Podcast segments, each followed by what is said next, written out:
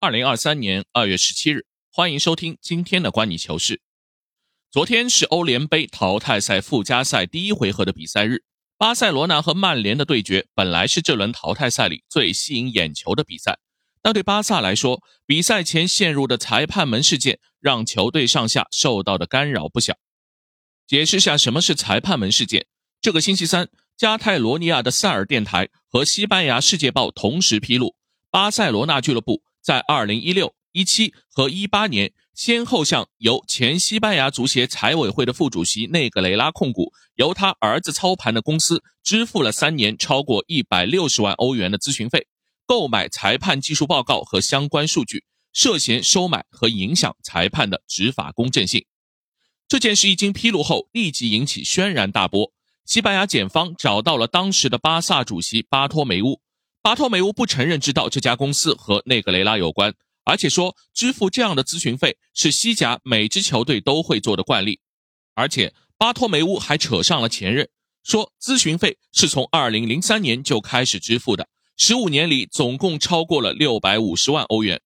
巴萨有点难以自圆其说的是，恰恰是在2018年内格雷拉离开足协岗位后，巴萨也停止了购买这项服务，而且媒体还披露。当时内格雷拉威胁巴萨，如果不继续购买，他将曝光巴萨的违规行为。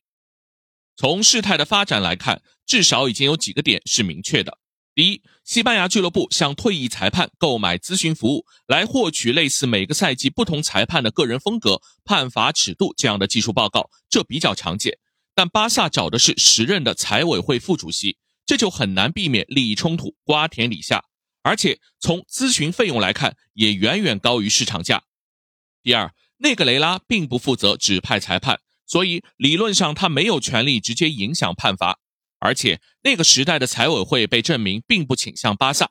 当然这并不代表他没有干预的能力。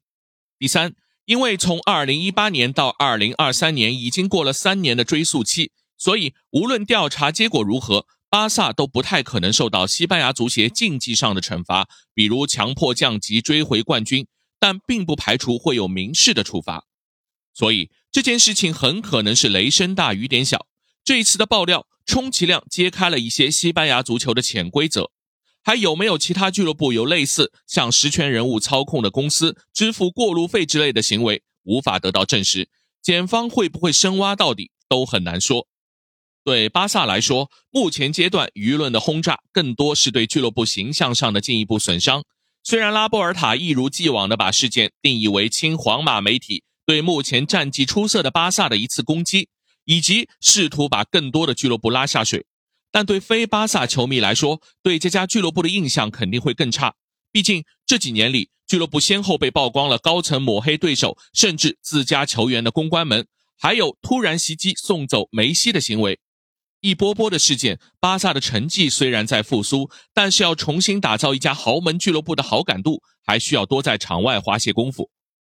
那再回到昨晚的这场比赛，凑巧的是，场外深陷裁判风波的巴萨和曼联的比赛也遭遇到了争议。两家俱乐部赛后都指责裁判有对自己不利的判罚。巴萨抱怨的是，对手弗雷德禁区内明显的手球被放过，而滕哈赫也认为自己的拉什福德突入禁区边缘被对手放倒，也应该有一张红牌。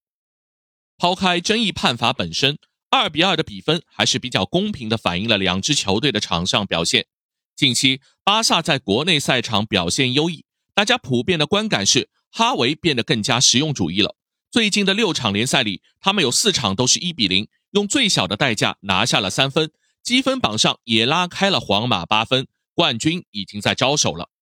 但是，一旦回到欧洲赛场，巴萨仿佛被现出原形，欧冠小组赛上的失落感重新回来了。曼联终结了他们的主场八连胜，单场比赛被曼联的十八次射门，也是他们本赛季主场最差的防守表现。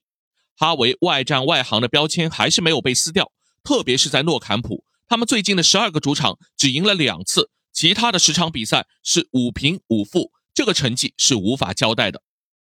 唯一可以解释的是，昨天他们遇到的是走在复兴道路上的曼联，重新复出的卡塞米罗，以及世界杯后开挂的拉什福德，当然还有不可思议的德赫亚。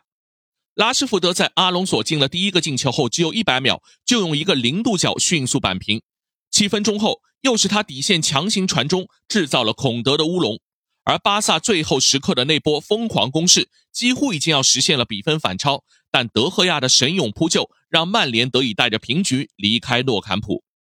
遇到曼联是巴萨的不幸，但更不幸的消息是，这场比赛中受伤提前被换下场的佩德里确认右大腿肌肉撕裂，要休息一个月。第二回合的比赛是肯定参加不了了。三月十九号和皇马的国家德比复出也有疑问。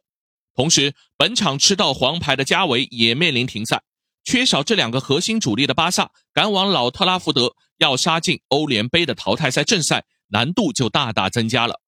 一切悬念留给下周揭晓。好，以上就是今天的观你球事，欢迎大家订阅、评论、转发，我们下期见。